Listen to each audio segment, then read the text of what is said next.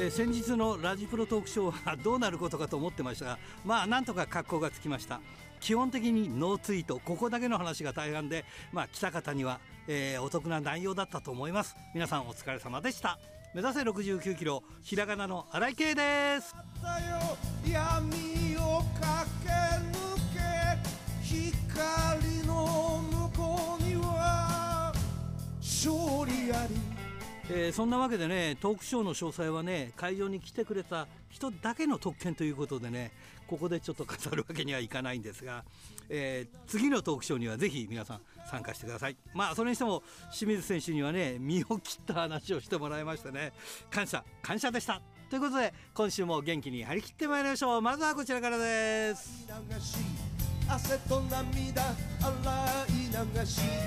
一つ一つ噛みしめながら戦う敵は己だけ。チャンピオンベルトだけじゃない。大事なものにさあ今日のゲストはこの方です。和樹選手です。こんばんは。こんばんは。よろしく。女子プロレスの和樹です。よろしくお願いします。はいよろしくお願いします。お願いします。えー、前回の出演が2020年3月7日ですから約3年前でございます。はい、はい、そんなになるんですね。ねはい。でそう当時はだからデビューしたての話から、はいはい、えー、ちょうどウォンテッドでウォンテッドウォリアーズに変わったあたりの話ですかね。はい。そ、そんな話をしておりましたが、はいえー、あれから3年ですから今26年目ですか？そうですね。去年25周年を迎えまして。そうあの25周年記念試合っていうのをやりました、うん、ちょうどコロナの中で大変でしたねそういういろんな意味でね。そうですね。えっ、ー、とだいぶまあ落ち着いてきた頃ではあるんですけども。はい大概皆さんなんかその頃になんかいろいろ周年とかあるとちょっと1年伸びちゃったりとかねそうそうです。はい、うん、みんな大変な思いをしてたんですけども、はい、はい、いやでもどうですか？こんなに長く続くと思いましたか？いやー、なんか親には、うん、えっと10年であのー、辞めて帰るみたいなことを言ってたみたいなんですけども。はい。でもすっかりそれを忘れてて、うん、はい。それから15年も長くやってますね。まあ前回聞いた時はね、いや60になってもやりますよって、はい、体が続く限りやりますよって言ってたけど、はい。はいまあ、それは今も変わらず思ってます。ね、はい。ね、それとその実際にやることっていうのはなかなか大変ですもんね。そうですね。はい。ね、いやでも大したもんですわね。そうその一つの仕事をこう長く続けるというのはね。あ、はい、そうですね。ありがとうございます。やっぱり好きこそなんとかっていう感じですかね。そうですね。で、あの自分の師匠がジャガー横田選手なんですけど、ジャガーさんもまだ あの現役でされてるじゃないですか。そうそうそうそうはい、六十いくつでまだまだ、なのでジャガーさんを目標に今は頑張ってます。ジャガーさんと話をすると、はい、変な話今でも強いというそういう自信が溢れてるからあそうですはい。とんでもないですよねあの人ね。はい、やっぱりだから昔やっぱりちゃんとやっぱりこう鍛えてきたっていうバックボーンがあるからなんでしょうねあれね。そうですね。そうだと思います。うん、はい、でもこの間ねちょっと違う選手の話しててあれ？和樹さんって結婚するの？ってなんかいや披露宴マッチとかやるよっていう話をして急に急にごめんねそんな話をしてて、いやいや結婚するんだって言ったらなんか、はい、仮装でしたね。そうです。仮にということで、はい、仮にということで、はい、どうですかそっちの方は、そっちの方。まあ、はい、全く。そうですか。はい。もうプロレスプロレス一筋という感じですか。そうそうですね。はい。でもプロレスの中であのいろんなことピアジェはいろんなことをやれるからた楽しいんじゃないですか、はい、こういろんなことをその例えば。そうですね、ね、プロレスってあのただスリーカウントだけじゃなく、うん、なんかいろんなルールがあるので、ツーカウントとかもあるしワンカウントとかもあるし、はい、はい。はい、あのギブアップだけで勝敗が決まるオンリーギブアップマッチとか、うん、はい、ピアジェはそういうなんかいろんなルールで試合ができるので、はいはいはい、はいすごく勉強にもなるし、楽しいですね。コスプレもやるじゃないですか。コスプレもやりますね。でもあれコスプレのあの衣装って大変じゃないんですか？あ、そうですね。そのシーズンに合わせて、うん、あの買ったりとか見つけ買うんだやっぱり大変ですね。すねはい。えー、でもそこそこするじゃないですか。そういうのって。そうそうですね。で買ったらそれはそれで一回きりなんですか？でもまた何かでこう使ったりはしないですか？使いましょう。あ、一つしばらく経って忘れ去られた頃にまた同じのを着たりとか はありますけど。あと組み合わせを変えたりとか。そうですね。はい。何がそうコスプレやってて何がどんなコスプレが一番楽しいですか？やっぱり。ええー。ないですか？うん例えばそのほらあの今言ったような披露宴の格好だったりとか、はいはいはい、えー、女子高 JK の格好だったりとかいろいろあるじゃないですか。はいはい。ねはい、楽しいのがあるじゃないですかね。はい。うん、あの楽しいかどうかはあれなんですけど、あの、うん、えっ、ー、とガチャピンの、はいはいはい、えっ、ー、となんですか全身タイツみたいなのを手に入れまして、はいはいはいうん、で顔の部分は空いてるので、うん、顔の部分もなんかそのガチャピンの色に合わせて黄緑に 顔を塗ったりとかはしましたけど。あじゃあ割とそのこう漫画チックなっていうかたそうです、ね、楽しいのが好きなんですね。あそうです。そういうのもはいやりますね。あいやでもなんか楽しいですね。さっき言ったように プロレスだけじゃないっていうか。そうですそうです。はい。もちろんしっかりプロレスもやるけれどもそうじゃないところもね、はい、いやまあでも、はい、お客さんにとってはそういう楽しみはいいですよねはいいろんなあの、うん、形式のルールの試合が見れて、うん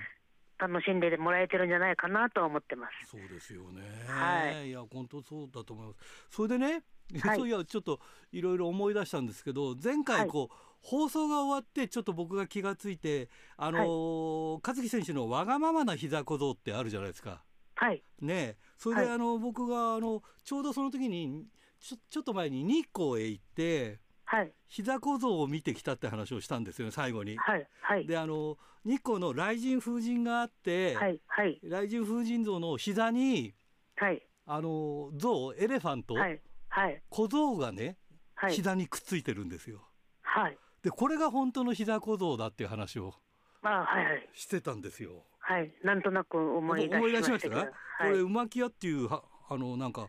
神様らしいんですけど、はい、本当に膝小僧っていうのは膝に膝に本当にあの ニーパッドがあって雷神夫人の膝にニーパッドがあってそれにはい、小さい小僧まあ小僧だからね、はい、象さんがついてるんですよね。はい。でこれ日光で見た時びっくりしてわあわがままな膝小僧だって 思ったんですけど、はい、あれ以降その日光で見たりしましたか？これ。行ってないですか日光実際にはまあ行けてないですね。はい、ぜひ日光で見てくるといいんですけど、はい、膝小僧って憎らしいのを像を描いたけど本当はあの象さんの、えー、動物園の象さんの小僧なんですね。うんはい。あでちょっとその日光じゃないんですけど、はいはいはい、あのその25周年の記念に、はい。はい、あのイラストを描いてくださってる方が、はい、その自分のイラスト描いてくれて25周年の記念の、はいはい、でそのその中にピ,、ピザと象がいたんですよ。はいはいはいはい。はい、最初なんでピザと象なんだろうと思って 見てたら、あのピザと象を組み合わせて膝小僧をかけてるんだなと思って。なるほど、はい、象もこちっちゃい小僧だったので、ね。はい、やっぱりだから小僧って言ったらその小僧なん象なんですね。そうなんですね。だからそなんかそれが正しいらしいんだっていう話をね、はいなんかちょっと目から鱗だったんで、はい、そんな話はねあのオンエア後にその和樹選手と話を3年前にはず、ああ、そんなこと話したなと思って。はい。じゃあそのイラスト描いてくれた人ももしかしたら日光を見てそう思いついたのかもしれませんね。象から象をその連想したのかもわからないですよね。はいはい、あれ見た時本当にね、あれですよ、あの本当にプロレスラーのニーパッドですよ、全く。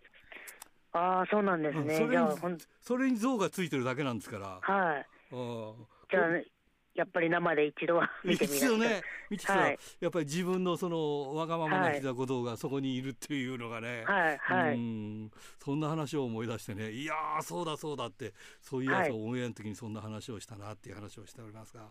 はい、いやまああれからそう3年も経ってしまいましたが、どうですか、ピアジェは、まあ、いろんな意味でこう、こう変わ,、変わってきてきてますか？そうですあのーやっぱコロコロナ禍になって、はいはい、ちょっと制限がいっぱいあったんですけど、うん、最近あの、マスクをしての声援とかも OK になってきたりして、はい。はい、でそうですね、あのなんていうんですか、うん、まあそう、そういうちょっとずつ、そういうのが緩和されてきて、うん、はい。ああ、よくなってそうですね。はい。いや、やっぱり声援があると、嬉しいですよねやっぱりね。そうですね。違いますねやっぱり、ね、はい、さてちょっとあの一番前でも冒頭でも言ったんですけど、はい、えー、まあその和樹選手のイメージはウォンテッドが強くてちょうどその3年前に話した時はそのウォンテッドウォリアーズっていうふうに変わってきたんだって。これウォンテッドはどうどうなってるんですか今はそのウォンテッド。はい。あのー新たにメンバーが加わりまして。まだ残ってるウォンテッド自体が。あウォンテッドウォリアーズっていうチームは残って残ってる。はい、で新たにしかもメンバーが増えたので。すごいですね。だからウォンテッドは相当もう何十年にもなるっていうことですね。そのウォンテッドの名前だとね、ね、はい。いやすごい。だこういうなんかチームっていうかユニットも珍しいですよね。長いユニットね。そうですね。女子では結構長いんじゃないですかこのこの辺の。そうですね。ウォンテッドっていううんそう。あのあれだけくくりはくくりはね。長い長いと思います、はい、一番長いかもしれないねこれね。はい。でもそのウォンテッドイコールも和樹選手っていうイメージですからね。そうですね。はい。だからこれがねずっと残ってるいやだからこのすごいな。ずっとだからやり続けて60までやったら60までウォンテッドこの、まあ、ウォンテッドウォリアーズかどうか分かりませんけども、はいはい、そうそういうのが多分続いていくんでしょうこれね。続けたいですね。はい。はい。どうですか、あのシングルのベルトとか、まあその辺は含めて。あ、その新しく入ったメンバーと、はい、タッグのベルトには挑戦したんですけど、うん、あまあやっぱちょっとまだ天には届かなかったので、うん、はい。はい、じゃ頑張りたいと思います。あまたね、ウォンテッドウォリアーズでそのベルトを持ってっていうのがやっぱりね、はい、そうです、ね、ウォンテッドウォリアーズ、しかもそのタッグの、はい、今、チャンピオンがあのウォンテッドウォリアーズのライディーン鋼が持ってるんです。あそうです他の選手と。ねえー、前回出た時も誰一番いいですかって言ったらライディン鋼が一番いいよって100キロくらいあってものすごいよって 話をしてましたからね。はい、その鋼が今持ってるので。はい。まあ、仲間割れしたわけではないんですけど、はい、でもまあねそんな中で競い合うっていうのもいいでしょうしね。はい、いやでもこれはそのユニットとしても非常に楽しみですね。はい。また そうですね。今度今度インタビューする時また何年後になるかわからないですけどまたこうウォンテッドウォリアーズがあったらいいですしね。そうですね、ね、続けていけたらと思います。その時までにはぜひ日光で、はい、あのわがままな膝こと を見,はい、見てきてくれると非常に面白いかなと思いますんで、はい、ぜひぜひ頑張っていただきたいと思います。はい、ありがとうございます。えー、それじゃ最後になりますが次の方を紹介していただきますがどなたを？あはい先ほども言いましたあのウォンテッドウォーリアーズの新しく入ったメンバーで、うん、谷ももはいわかりました。ありがとうございます。はい、はい、えー、それじゃ本当に最後になります。全国のファンの皆さんにメッセージをお願いします。はい、えー、これからも PURE-J 女子プロレスウォンテッドウォーリアーズ和樹をよろしくお願いします。ドクター。はいどうも、えー、今週もよろしくお願いします、はい、よろしくお願いします。えー、先週末もあの土曜日、日曜日、いろんな大会がありましたけれどもね、はい。えー、あそうそう、あのこの間お話した、えー、小沢アカデミー12日の日の大昼夜大会、ものすごく盛況だったらしいですよね。えー、チケット あの私はあの仕事で見に行けなかったんですけどもね、うんうん、えー、シュープロモバイルによると、えーと、はい、まあ、昼はあの20代限定のあのトーナメントがあったんですが、はい、こちらもだけど、最終的には満員だと、341人というね、はい、えー、発表なんですけれども、えー、夜の大会、ババアをなめんなよ はですね、すごいタイトル、えーと、こちらはですね、えー、札止め499人ということですね。はい、で何せですね、まあ後からこれ知ったんですけども、あの1回戦で、あのジャガー横田対ダンプ松本っていうカードがあったんですけども、はい、これ、なんとですねシングル対決は39年ぶりだったという。39年ぶりって、39年だってほとんどデビューしてない人とかいっぱいいるじゃないですかね。でデビューどころか生まれてない人も今のプロレスの中、たくさんいますからね。ということで、ですね、まあ、皆さんこ、怖いもの見た、いや、そんなことはないと思いますけどね、うん、あの結局、尾崎選手がね、うん、えー、決勝戦で秋野を下して、えー、優勝ということだったんですけどもね。うんあのみんなババアって言うけども、結構需要あるんじゃないのって言ったらしいですけどね。なるほど、ね、す。ごいすごいコメント、まあ、週刊プロレスモバイルによりますとですけれどもね、うん、ということだそうですんでね、まあ、やっぱりあのこれだけ盛況だとね、第2弾、第3弾ってこともあるかもしれませんからね、うん、ちょっと期待したいところですけどもね。ね。はい、それでですね、えーと、同じ週末、えー、週末というか、日曜日と月曜日ですけれども、こちらは後楽園ホールで、はいえー、大日本プロレスがですね、えー、後楽園ホール2連戦を行いましてですね、はい、2連戦、まあ、後楽園ホールといえばね、もう、あの日本のプロレスのもう、なんと言いますか、メッカと言いますかね、はい、えー、そういう場所で2連戦できるのはもうね、新日本プロレスと大日本プロレスだけですからね、なんて言っても。そうでしょうね。まあ、まあのまだあの客入りには少しは差がありますけれども、それでも、えー、日曜日の方が415人という発表ですね、はい、えー、月曜日の方が331人ということで、まあ、だいぶね、お客さんの入りも戻ってきた感じがありますけれどもね。はい。特にあの私が見に来ました月曜日の方はですね、えー、興行のタイトルが大声援というタイトルがついてましてですね、はい、えー、マスクをしている人はあの今まで通り声援をしていいという大会だったんですね。はい、まあ今まで通りって言いましてもね、あのあのー、先月だとかも、一応その、えー、マスクをしている人はあの声を出していいですよっていう大会はあったんですけどもね、はいはい、やっぱりまだなんていうか、もう皆さん、もう3年近くその声出さないの慣れてしまったせいかですね、はい、あの声があんまり上がってないんですよね。はいはいはい例えば試合の中で本当におっていう技があっても、まずみんな先に声を出す前に手を叩いてしまうというのがね、やっぱり癖になってるんですよね。あなるほどね習慣っていうのは恐ろしいんですね、これね。だよな、えーはい、だからね、あのー、今回なんかは、例えば、あのー、岡林岡林対、えーとね、これ、えーと、セミ前のタッグマッチで、岡林対、えー、阿部文則のそのタッグマッチの中での対決があったときに、はい、あ阿部、阿部っていうコールをあのしてる人がいたときに、ですねあの 岡林選手がそっちに向かって、なんじゃお前とかってですね、リング上から行ったりとかって、そういうあやり取りがあったんで、昔はね、うんうんうん、こういうやり取りもね、もうなんか、あのものすごく久しぶりな感じがしましてね。なるほどね。えー、なんかもう、われわれ忘れちゃってんだなっていうことにね、改めて気がつきましたよね、本当に。まあ、それでですね、えーまあ、12日、1日目の土曜日の大会は、えー、関札選手対阿部文則選手のですね、はいはい、えー、大日本ジュニアヘビー選手権大会、うん、タイトルマッチがありましてですね、えー、関札選手防衛と、はい、あのこれもなかなかあの評価の高い試合だったんですけれども、13日のその大声援という大会でですね、もう何がすごいってですね、セミ前にですね、えー、岡林雄二関本、えー、大輔対、えー、野村拓也、阿部文則、アストロノーツという対決があったんですけども、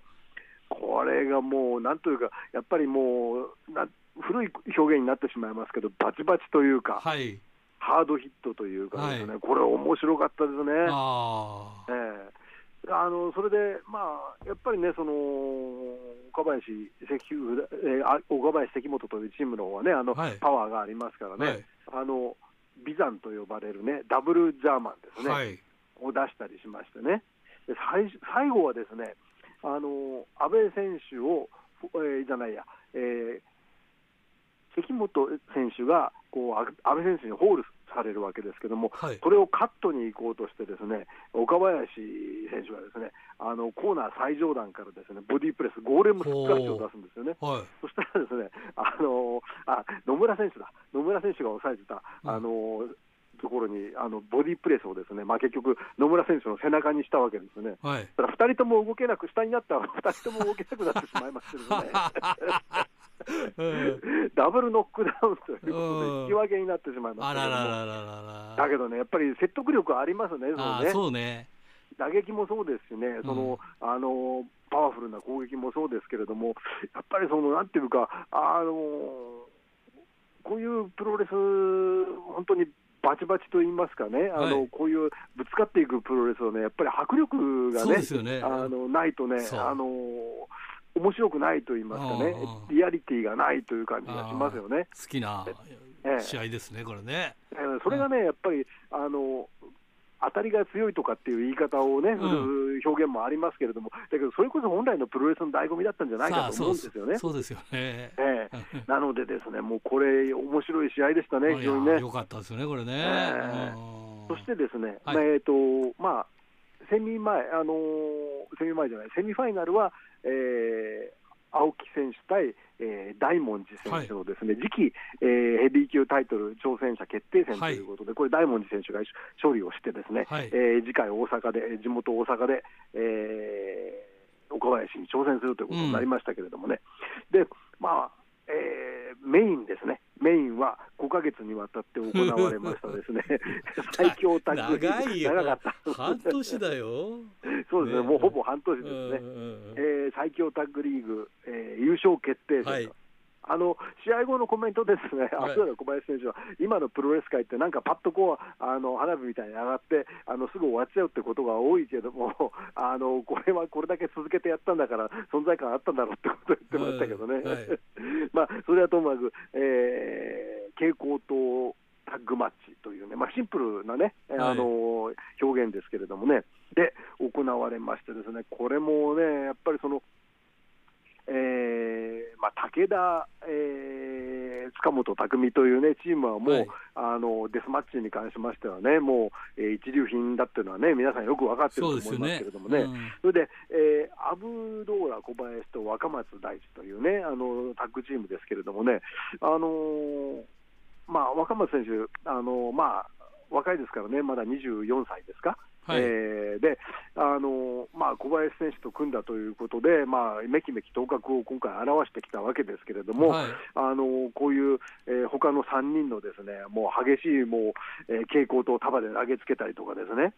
えーまあ、武田選手はスープレックスあり、関節技ありのね、えー、攻防にも耐えましてですね、えーまあ、最終的には、えー、サンドイッチアブ、アブドーラ小林、若松大臣のサンドイッチ頭突きから小林のダイビングバカチンガエルボーでスリーカウントと。いうことで、えー、アブドーラ小林組優勝ということになりましたですね。ねでもこの、ね、このコンビもすごいよね、なんかね。いや、そう思いますね、うん、あのねそれで結果だけね、見た人は、あのなんだ、また小林かっていう人もね、うん、あの世代交代じゃないのかよっていう人もいるかもしれないんですけれどもね、あの今回、そのリーグ戦中、小林さんが言ってたのは、あの若松選手と組んだことをその育てながら勝つ、育てながら勝つって何度も言ってたんですよね。はいはい。であのまさにね、そのもう一度あの言ってた通り、育てながら勝つというね、うん、あの若い人の力を引き上げて、でえー、それでしかも引き立てた上で、自分も勝つというね、はい、えー、非常にいいね、あのことができましたよね。あまあ、そうですね。あのー、今回、その試合の中で、ですねあのまず一つ気になったのはその、やっぱりあのセミ前で今お話したように出たダブルジャーマンといいますかね、はいあの2人で持ち上げてジャーマンをするっていうのがね、まあ、あの新崎人生選手がね、一番最初にしたんだったと思うんですけど、はい、そこでビザンっていうね、はい、あのネーミングがついてたと思うんですけどね、うん、であのビザンかと思ったらです、ね、試合後のコメントで言うには、あのこの技はですね高尾山というんだ。高尾山、ずいぶん低い山だな。という話ですので、うん、これからはあの小林選手がやった場合には、高尾山と言わなきゃいけないなるほどね。まあ、それで試合後のコメントで、あの小林さん、あの今年の2月かな、うん、あ去年の2月か、これはに、うん、あのー、2AW の、えー、豊田会長に、若松っていうのがいるから可愛がってくれと言われたと、はい、でそれからあの俺らは、まあえー、若松選手と先輩後輩だけど、道場が違うから、うん、えー、仲間っていうことだと、うん、でしかもさらに俺は46歳だから、年はもうやほぼ半分だということなんですよね。なので、えー、まあ、なんて言いますか、まさにこう、あの師弟とね、あのなんていうかこう、先輩面と言いますかね、しないところがね、なんか小林さんの人格というかね、この人、意外と人ができてるなという。ね。もっとなんか偉そうなこと言ってもそうなのに、うん、あの先輩後輩だけどあの仲間だよなんて言ったりなんかしましてね、うんで実際ね、だけども、その今回、その長丁場だったせいもありましてね、うん、あの若松選手のあの伸びといいますかね、はい、あのなんて言うんでしょうかね、その昔の前場がね、その年間あの300試合近くあったりなんかしまして、その現場で鍛えられたっていうのがあのあったと思いますけれどもね、うん、それと同じように、あのなんていうかこう、デスマッチのいわば集中講義みたいな形だったと思うんですよね、若松選手にとってはね。はい。はいはい、でそれで、えー、なんていうか、その蛍光灯の使い方ですとかね、それ以外のアイテムの使い方なんかもね、あの、うん。非常にうまくなってきたと思うんですね、緩急のつけ方とかね、まあ、実際、その試合後のあの敗れた、えー、武田選手のコメントでも、えー、デスマッチレスリングはデスマッチファイターにしかできないと、うん、えー、俺にが決めることじゃないけども、若松にはその資格があると思うよっていうような 言い方をしたりとか、あの褒められてますよね、本当にね。そ、ね、れから塚本選手もですねあの正直、うかうかしてらんないところくらいまで、あの彼は成長してると思うと言ってましたんでね。なので、あのこれからね、あの北海道ツアーもありますからですね、はい、若松選手、参加してくれるかどうか、まだちょっと未定のようですけれどもね、はい。あのもし、えー、北海道で試合ある場合にはです、ぜひ、えー、会場で生で見ていただきたいなというふうに思いますね。はい、あそれでねはいはい。えー、ドクターあの、15日水曜日の日にあの、清水選手を迎えてトークショーを開いたんです、札幌でね。で、はい。えー、シークレットベースが4月15日、ガトキンでやるんですけど、これ、まあ、はいはい、あの大日本と一緒にやるんですけど、はい、翌日の16日にゼロワンがあるんですよ。で、ゼロワンで、はい、なんと、あのうなぎさやか選手をあの出ることになったんですよ。あはいはい、そそしたら、チケットが完売しちゃったんですよ。すごい話でしょ？それで、で、うなぎさやかが、な、何やら前日に何かやろうかなという話をしてるらしいんですよ。で、清水君はそれを聞いて、いや、その日はシークレットベースがあるんで、思わぬ時に、思わぬところに敵ができたと言って、そういう話をトークショーで言って、笑って笑っておりました。あそうですか、うん、そんなトークショーがありました。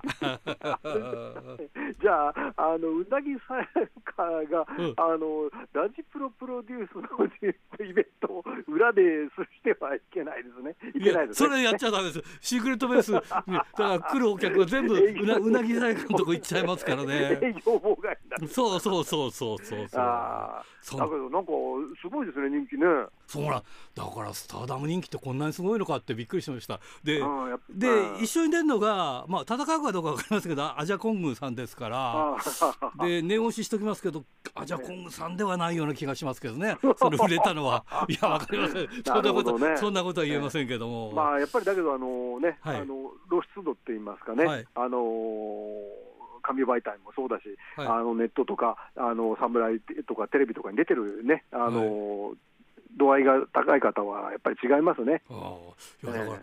変わってきてるんだなってしみじみ思いましたよ。なるほどね。はい。まあそれであの今回、はい、えー、その尾崎選手の大会、あるいは大日本でもそうですけど、はい、尾崎選手のなんか試合の後のコメントによると、やっぱりこの、えー、声援があるっていうのはいいことだよねって言ってたんですね。で、まあ、今回、僕もあの大日本の会場で声援聞きましてですね、あのコールがあったりですとかね、はい、あのお客さんとのやり取りがあったりするのをですね非常に懐かしく思って、やっぱりこれこそプロレスだなと思いましたのでですね、すね声が出せるようになったら皆さんもですね会場でぜひ声を上げていただきたいと思います。はい、それでは今週もどうもありがとうございました。ありがとうございました。おはがきルチャリブレえー、白石区ラジオネーム豊田勲君からですね。新井さんこんばんは。こんばんは。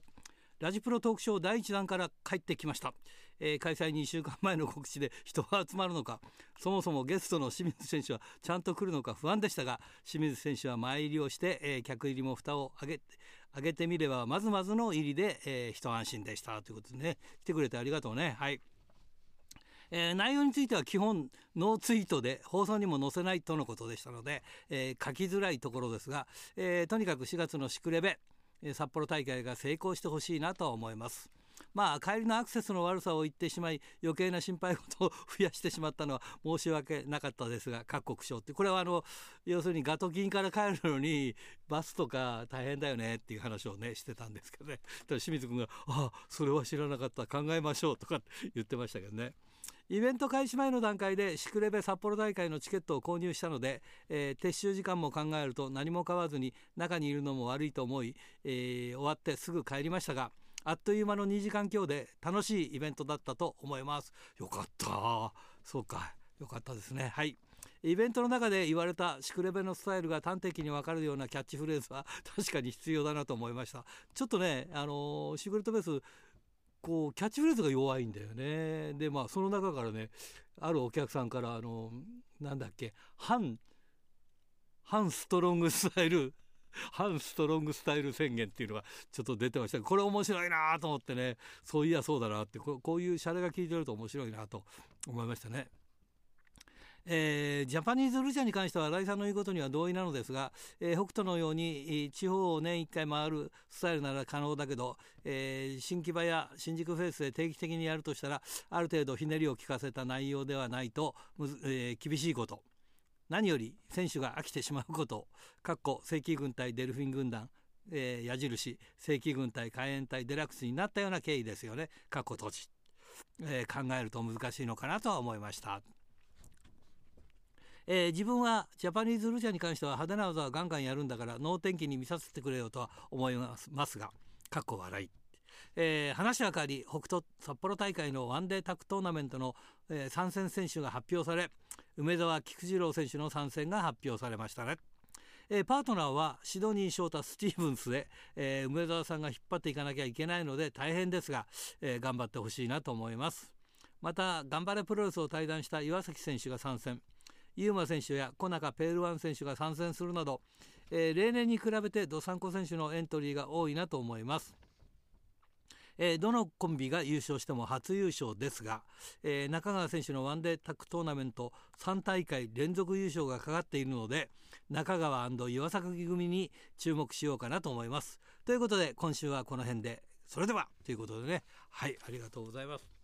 えー、清田区の金崎正樹君えー、金崎君も、えー、トークショー来てくれました。ありがとうございます、えー、私の推しの選手が2人、えー、タイトルマッチで負けてしまいました。1人は鈴木鈴ジュリアに負けた。もう1人はドリュー・パーカーでビオレント・ジャックにベルトを取られてしまいました、えー、2人とも次の試合での頑張りを期待します、えー、それから第日ですがストロングチャンピオンの岡林選手への挑戦者として青木対ランズエンドの大文字選手の勝者が挑戦するそうで、えー、大文字選手は2月19日のペニーレ大会にも出るのでどのくらい成長しているかが楽しみですということでこれ大文字選手が勝ちましたよね。えー、それとジュニアのタイトルマッチ関札対阿部も楽しみな戦いです、えー、関札の真の実力が、えー、の戦いで分かると思うのでぜひ見たい試合ですということでねこれはねえー、関浦選手が防衛しましたがいやこれもすごいなんかいい試合だったらしいですね。はい、えー、江別市の、えー、ラジオネーム陣来君からですね、えー、スターダムの姫香選手が引退を発表しました最近は還暦でも現役を続ける選手がいる中、えー、昔の前女の25歳定年制のような年齢での引退には驚きました。えー、体がボロボロになる前に引退するとのことですが大きな怪我をする前にやめるというのは正しいのかもしれません。そうですね、え今後どのような道を進むのかは分かりませんが元アイドルという経歴なのでタレントとしてやっていけるのかもしれませんね。ただスターダムの中では好きな選手だったので残念な感じもします。ということでね。やっぱりねどんどん激しく戦っていくとね、えー、まあ、引退する選手も増えてくるということでしょうね、えー、富山県高木克彦君からですね少し前にラジオを聞いていたら佐藤圭さんという人が出演し経歴の紹介でベースボールマガジンの、え、サッカー雑誌を担当でこの佐藤圭さんは昔「週刊プロレス」にいた佐藤さんじゃないかなクエスチョン。と、えー、前「週刊プロレス」編集長の佐藤正幸さんと同じ時期にダブル佐藤と言われてませんでしたがクエスチョン。ということでいや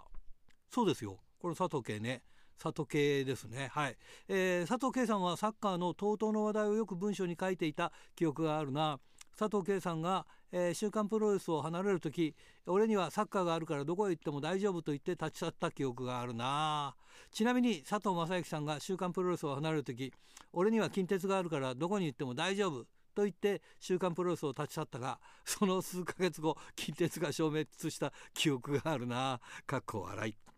えー、ラジオでは佐藤圭さんはフリーのサッカー記者で活躍しカタールワールドカップ期間中カタールで過ごしかなりの試合をリポートして話をしていましたね。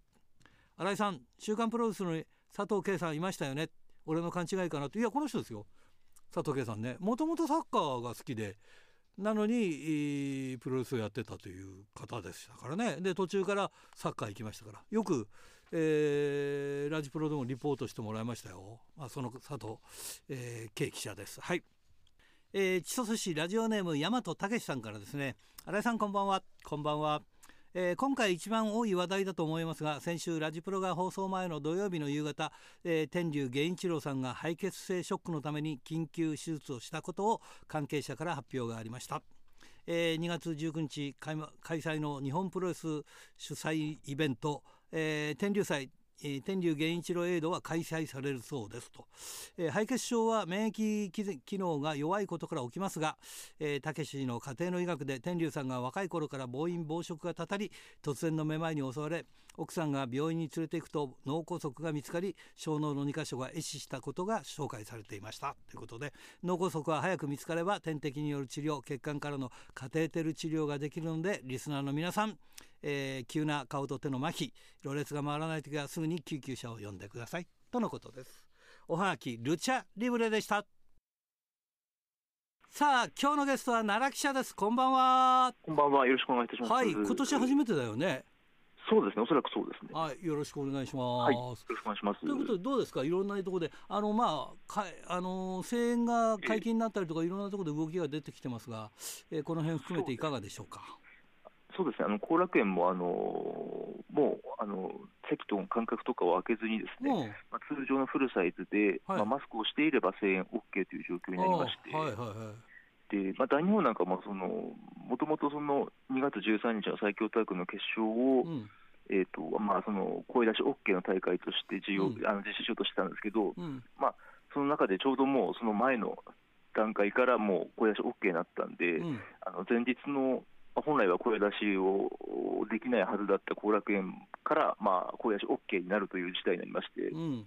まあ、結果的にプラスで、そうですね、全然やっぱり違いますよね。あやっぱり、えー、うん、あのまあ、ちょっとまあ動員的にはまだまだやっぱり大日本、今、苦しい状況なんですけれども、はい、あのその中でもやっぱり熱烈なファンの方がやっぱり集まってるという印象で、うん、あのやっぱり大日本って独特なのであの、すごい選手への声援とか多いんですよね。はい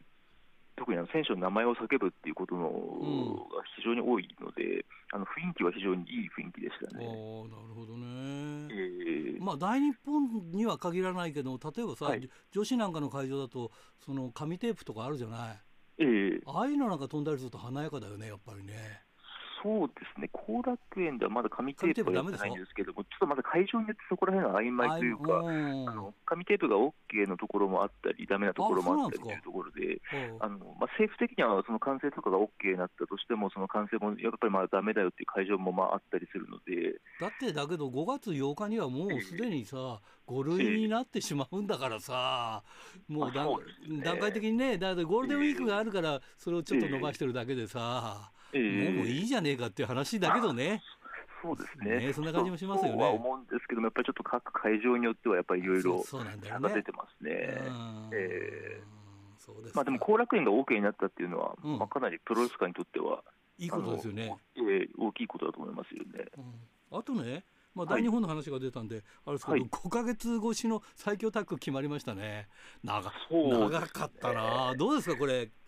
こうまあ、ちょっと驚きでもあるんだけど、はい、あまあ、その当初からそのいつ終わるか分かんないという話で始まってたんですけれども、うん、まあ、なんとなく年内には終わるだろうという、うん、あの見立てはあったと思うんですが、まあ、結局、なんだかんだで欠場があったりとかもあのありまして、はい、えー、伸びに伸びてですね、えー、2月13日がまあ最終戦という感じになったんですけれども、さすがにこの5か月間、なかなか話題を注目の話題として継続させるのはさすがにちょっと難しかったかなというのもあるんですが、はい、あのその中でやっぱりこの5か月っていうこの長さを生かしたところもあって、はい、その例えばその加藤選手と、うん、えー、鈴木選手のあのシミラリティというコンビがあるんですけれども、はいはいはい、まあ、こういったチームなんかは本当に、まあ、長かったからこそ、あの試合を重ねるごとにどんどんどんどん、ね、あのチーム力というのがアップしていって、それが勝利に結びついていったチームっていうのもあったので、うん、まあ、であと優勝した小林選手と、あの若松選手のタッグなんかも、あのまあ、時間が長かったからこそ、あのそれを追い風にして、うん、あのいろんなこう成長をその期間に遂げることができたっていうところが、あの最終的にクレラバに勝ってたっていう理由だったので。うんなんか一概にはその長かったことで、まあ、弊害もあったんですけれども、うん、あのそれをプラスにしたチームもあったというところで、なかなかあの珍しいリーグ戦になったのではないかなという感じですよね。ね若松選手もね、半年前に、はい、あの北広島でインタビューしたんだけど、えー、まだまだポットでの感じで、でもいい感じだったから、ちょっと話を聞いたんだけど、やっぱりこの 6, 6か月の間にやっぱりね、えー、こう伸びてくるわけですよね。そうですね、その去年デスマッチ始めて、うん、あので9月にその最強タッグが開幕して、はい、でそこから一気にまた伸びていったって感じなので、うん、あの本当に若松選手にとは去年1年間でかなりこう変わった1年、うん、その小林選手のもとで学んだという1年だったので、それがこうやって年を明けて、2月に本当に結果として出たっていうところは、もう時間のマジックというか、そういうのもありましたよね。そうだよね、えー、いやだからなんかね、やっぱり育ってくると、はい、そのデスマッチの層も厚くなるっていうか、いろんな意味でこう、えー、こう熱くなってくるわけじゃない。ですか、まあ、大日本の選手じゃないけれども、えー、だからそこはそこでね、層が厚くなるってことはいいことですよね。そうですね。あの他団体とはいえ、こういった形で若松選手が、うん、あのまだキャリア3年3か月なんですけれども、はい、あの一気にこうトップグループに入っていくきっかけを得たっていうところで、うんはい、特にこう石川選手なんか、結城選手なんかはですね、うん、あの多分心地穏やかではないと思いますので、そう、ね,、いったところがプラスにあの転じていけば、より盛り上がるかなという気がしますよね。そうですね、えー、さて、えー、いよいよ北海道19日、はい、ペニーレーンで大日本がありますが。えーこの辺いかがでしょうか、まあ今年初めての大日本になるということなんですが。そうですね、あの今回あの、大文字選手がですね、あそうそうそうそう。あのランゼンタの、まあ、北海道出身なんですけれども、うん、あの岡林選手とタイトルマッチが決まりまして、はい、それが3月11日の後楽園なんですけれども、うん、まあ、それに向けたタッグマッチでの対決のもあったりとかして。はい。あのやっぱり大門選手、本当にでかくてですね、そうなんだよね、体大きいんだよね、えーうんうん、そうですね、で180センチ超えで110キロぐらいある選手なので、うん。でまあ、試合もこう迫力がある戦いを見せられる選手なんですよね、うん、でその中でちょっと結構アメリカンテイストがあったりとか、はいはいはい、まあ、なんか独自の色もある選手なので、はい、ちょっとぜひあのダイヤモンド選手にちょっと今回は注目していただきたいなという感じはします。札幌に来ると必ずね、B1 ジム来てね、えー、鍛えてますよ、ちゃんと真面目にやってるなと思って。あうん、ね、そうですね。あの去年のはあの要は大阪中心でやっててですね、はいまあ、大阪の大日本には、まあ、日々参戦していたんですけれども、うん、でそうした中で去年、あの一度あの、岡林選手のストロングヘビーに挑戦してという試合があって、うん、で今年に入ったあ去年の年末あたりからですね、その大日本へのレギュラー参戦が始まりまして、はい、で先日、その青木選手との挑戦者決定戦を制して、タイトルマッチにこぎつけたという、2度目の挑戦にこぎつけたという状況なんですけれども、はい。あのはいはい、やっぱり大日本にはないテイストを持った選手なので、はい、あのそういった部分で、しかも未知なる選手というか、はい、その、ね、まだそこまでこうプロレス界に知れ渡っていない選手なので、はい、それがこう今、上がりつつある状況で札幌大会を迎えているという感じなので、うん、ちょっとそこは北海道出身というところもあるので、ね、あのぜひ注目してほしいなという感じですね。大門選手は今、所属はどこ、フリーなんですか？所属はあのランズエンドですね。やっぱりランズエンドに所属したまんまなんで、まだ。そうですね、蔡選手のランゼント所属として出てる感じですね。あなるほどですね。えー、まあ、ランゼントでかい選手が多いからね、まあ、蔡選手もそうだしね。そうですね、ディラン・ジェームス選手とかもでかいです、ね、そうそうそうそう、えー、そうですか、わかりました。じゃあ、全般的なちょっとお話を聞いていきたいんですが、はいはい、実はですね、えー、水曜日14日にですね、はい、えー、ラジプロの1回目のトークショーをやったんですよ。はい、えー、清水元次選手で、えー、シークレットベースの。えーでそういう話をしててそのオープニングのところでちょっとすごいニュースが入ってきて、はい、えー、3月1日後楽園ホールにてのあの新日本の、えー、えー、レックプレゼンツジュニア夢の祭典、はい、オールスタージュニアフェスティバル2023ということで,、でこれに、えー、花岡選手、あはい、シークレットベースから出るという話がね一番ホットな話題がね、出てたんでね。でこれ、すごいですね。団体がいっぱい出てそうです、ね、いわゆるジュニアの夢の祭典ということで、これはなんか知ってますか、そのこれは、ええ、トーナメントではないんですよね、これね。そうですね、とりあえず、うん、J カップのような形ではなくて、えー、あくまでも一夜限りの夢の大会になる大会それ、えー、シングルとは限らないこれ、例えば。一応ですね、カードの方が2月25日に発表がなってまして、はい、今ちょっとあのじわりじわりとこう各団体でですね出場選手が日々あのツイッター上などでこう発表されている状況なので、うんうん、あのまだはっきり言ってそん総総勢何人になるのかってはまだわからないんですけれども、うんうん、あのまあ、かなりの数の出場選手にはなるだろう。ねって、えー、それで清水選手と話してて、えー、でその花子選手はメキシコで、えー、同期選手と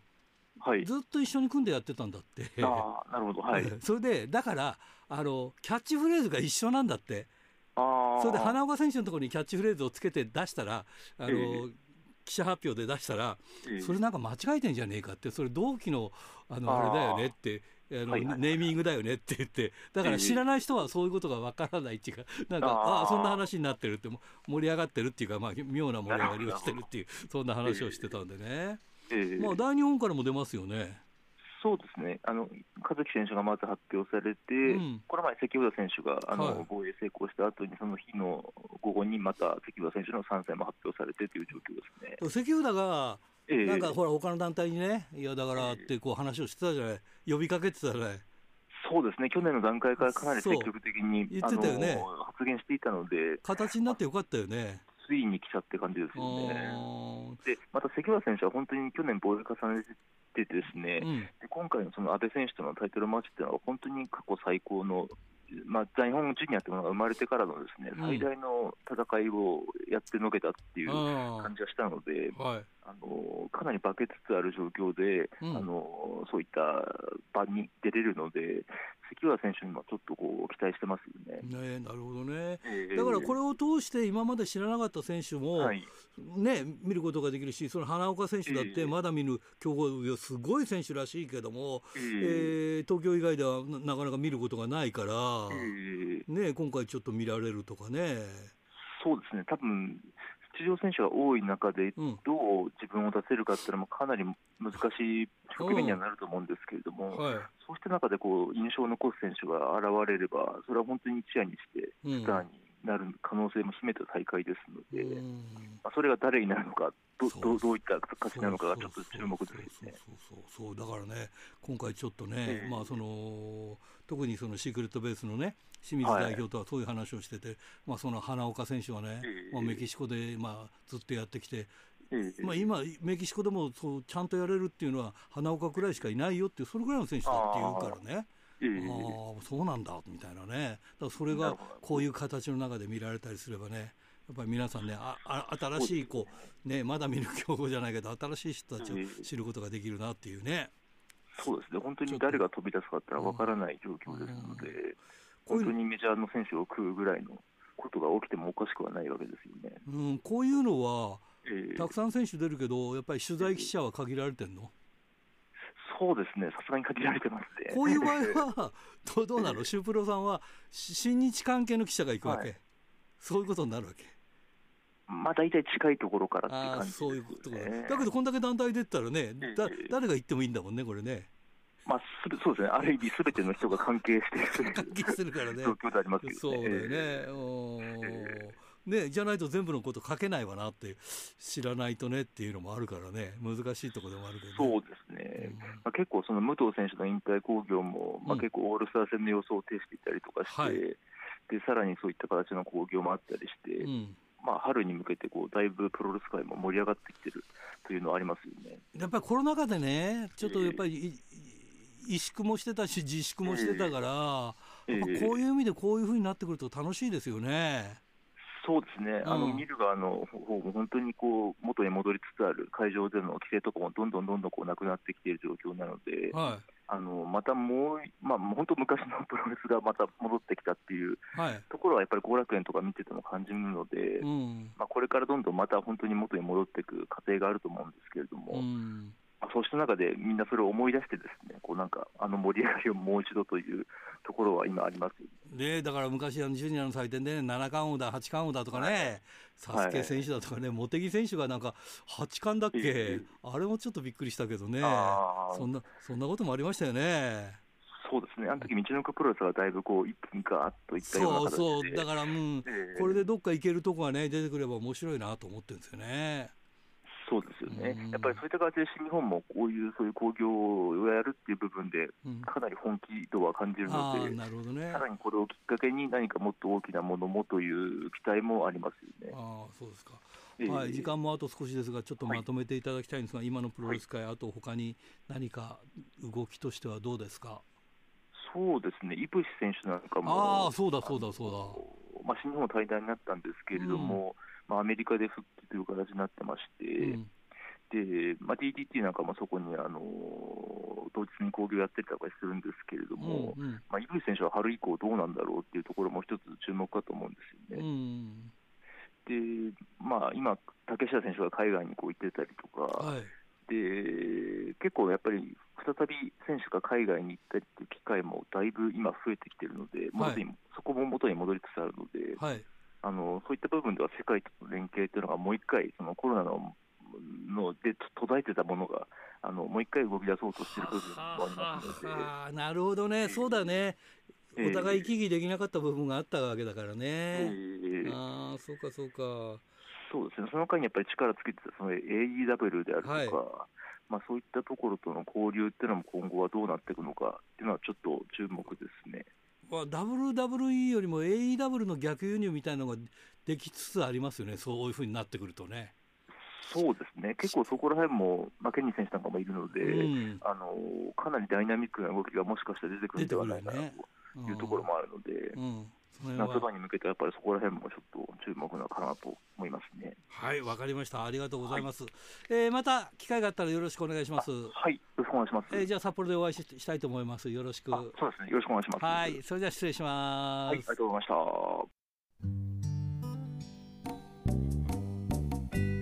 さて先週のプレゼントの当選者を発表しましょう。先週のプレゼントは被災の匠のしめ鯖を1名様にということでした、えー、当選したのは函館市ラジオネームイカイカマスクさんに当たりました。おめでとうござい